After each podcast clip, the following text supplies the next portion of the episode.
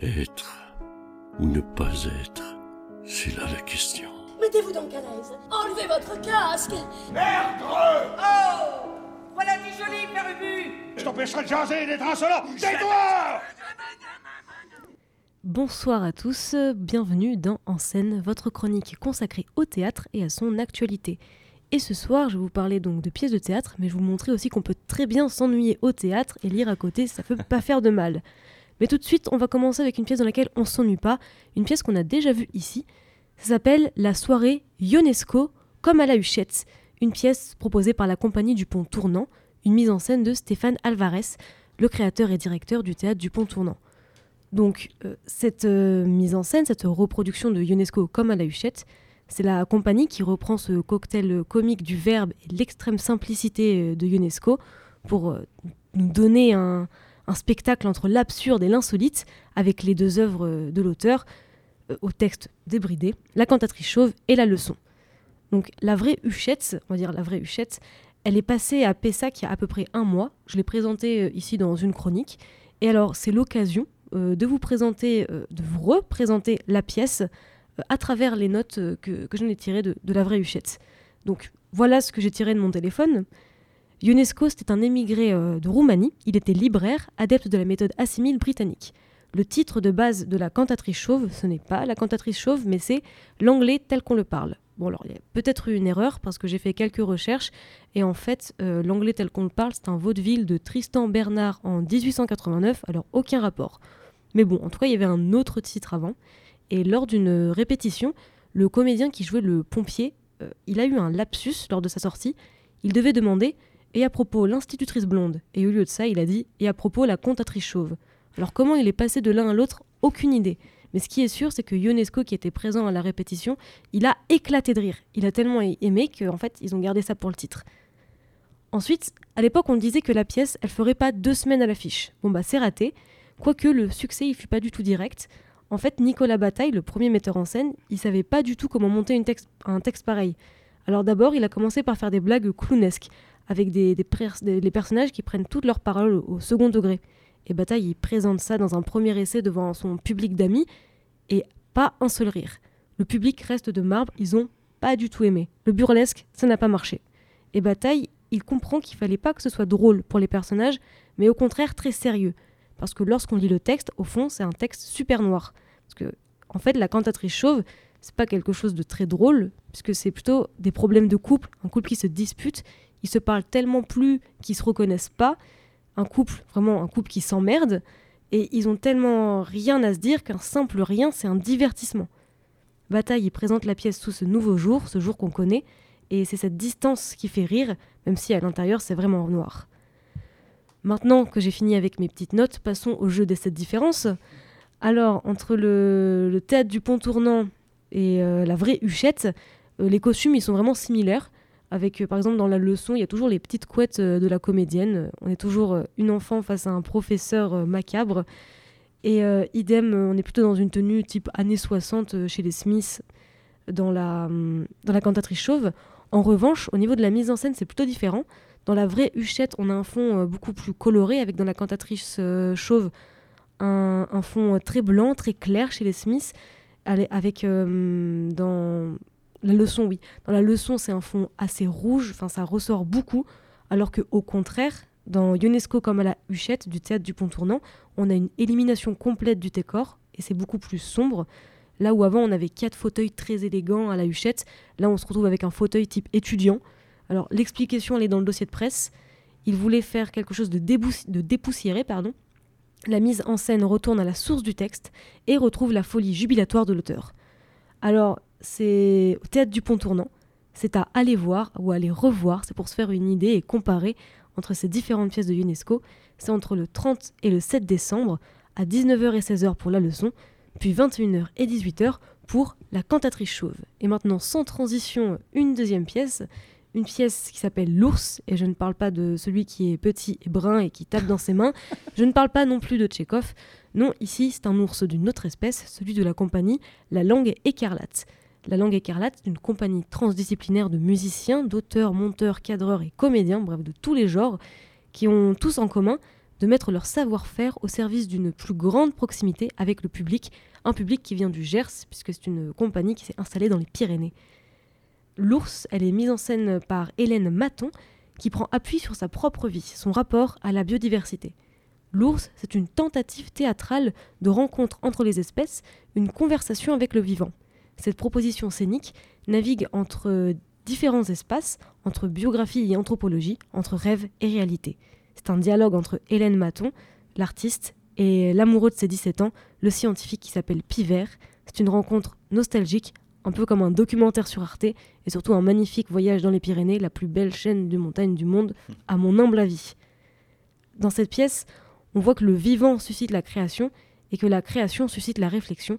Ici, une réflexion sur l'adaptation, l'évolution et, notre, façon de penser le vivant. Une pièce pour nous engager à faire place à un autre monde.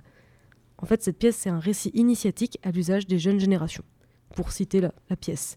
L'ours, c'est surtout un projet euh, de création participatif qui s'inscrit dans un plus grand, plus vaste projet théâtral qui s'appelle L'Hôtel du Monde. Donc l'Hôtel du Monde, c'est une trilogie, l'ours, c'est le deuxième volet. Le premier volet s'appelle L'éveillé. C'est une pièce qui est présentée de cette manière, je cite le dossier de spectacle. Le théâtre n'empêchera pas le réchauffement climatique, mais il peut contribuer à former une communauté de destin, à inventer de nouveaux récits pour, contribuer à ce qui dessine un monde plus joyeux. Donc l'ours, c'est une pièce à retrouver le jeudi 7 décembre à 19h30 au Carré Colonne. C'est un spectacle entièrement gratuit. Et je termine, enfin terminer plus ou moins, vous verrez juste après, avec une pièce qui s'appelle Transmission. Transmission, c'est une pièce de, euh, de, Bill C. Davis. Davis, je sais pas trop comment prononcer, il est américain, donc euh, voilà. Et le titre original de Transmission s'appelle Mass Appeal. C'était un, théâtre, du théâtre adapté au cinéma. Et ici, c'est mis en scène par Xavier Viton. Il est metteur en scène, comédien, chanteur, auteur français. C'est aussi le directeur, le directeur pardon, des théâtres du Trianon, du Molière et du Victoire de Bordeaux. Transmission, c'est un drame comique, un dialogue entre un vieux prêtre catholique aimé de ses paroissiens qui s'appelle Tim Farley et un jeune diacre idéaliste et radical nommé Mark Dolson qui n'hésite pas une seule seconde à contester certaines positions de l'Église en pleine crise du catholicisme contemporain. Le texte, il est nerveux, contrasté, il va au-delà d'un simple débat théologique, il nous plonge aussi dans une discussion en huis clos, intergénérationnelle, entre une vision d'idéal et une vision beaucoup plus réaliste. Le texte met en exergue la fraternité en oscillant entre drôlerie et gravité sur des questionnements contemporains par rapport à l'Église, par exemple la question de la femme, du mariage et l'homophobie euh, assez euh, relative à, l'Église. Et, euh, et c'est un, grand bol d'humanité, un bol de, fraîcheur par rapport à, à cette question de l'Église, à retrouver les 28, 29 novembre et 7, 8, 9 décembre à 20h au théâtre du Trianon. Alors pourquoi je disais que cette chronique n'était pas complètement terminée? Et pourquoi cette pièce est un petit peu exceptionnelle C'est parce que cette pièce, elle est au Trianon. Et on va pas se mentir, le Trianon, d'habitude, c'est pas ouf. voilà, c'est pas incroyable. Le Trianon, La Victoire et Molière sont trois théâtres, donc je l'ai dit, dirigés par Xavier Viton, et ça présente plutôt des, pièces de boulevard et des vaudevilles. Donc euh, dans ces pièces, on oublie la finesse, le questionnement philosophique ou la réflexion sur quoi que ce soit. Alors c'est du théâtre où on n'en ressort pas forcément plus intelligent, on en ressort même peut-être plus bête, alors en somme, pardonnez-moi l'expression, c'est un théâtre euh, avec un humour de boomer. Voilà, c'est pas, enfin c'est pas ouf quoi. Bon, bien sûr, un humour de boomer, donc pour les vieux. Voilà. Ah, donc bien sûr, il y a des gens à qui ça plaît. Ça permet de se vider la tête le temps d'une soirée. Par exemple, on peut se vider, on peut très bien se vider la tête devant une pièce qui s'appelle L'amour, la mort ou les fringues. C'est une vraie pièce. Pourquoi pas? Mais euh, bah, parce que après tout, le théâtre, c'est plusieurs genres, c'est pour tout le monde, c'est pour tous les goûts. Ça se trouve, dans un siècle, ce sera un immense succès. Mais bon, pour l'instant, soyez honnêtes, euh, ces pièces sont, au théâtre ce que Wattpad est à la littérature. Donc, voilà. Mais c'est bien si vous aimez, moi je n'aime pas. Ah, ça balance à mort. Ah oui, bah oui, bah. c'est une chronique engagée en scène. Oui, exactement, on est engagé ici.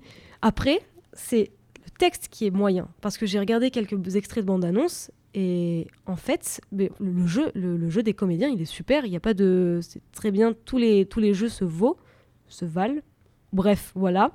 Il y a une finesse du geste, une puissance de la voix, ça c'est super. En fait, j'ai conclu en regardant quelques extraits que ce qui me dérangeait, c'était le texte, qui était bah, dérangeant pour ne pas dire lourd.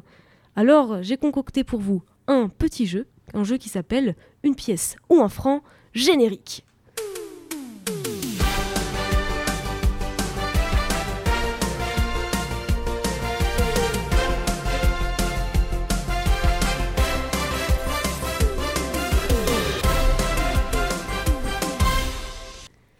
Bonsoir mesdames et messieurs, bienvenue dans votre pièce. Euh, votre pièce, oui, votre pièce, votre jeu télé à voir dans une super pièce qu'on appelle le salon. J'ai essayé une transition moyenne. Donc, bienvenue dans votre jeu intitulé Une pièce ou 20 francs. Le but de l'émission est très simple. Je vais vous lire des résumés de pièces de théâtre du Trianon, du Molière ou du Victoire, et ce sera à vous de me dire si cette pièce existe réellement, ce sera une pièce, ou si je l'ai complètement inventée.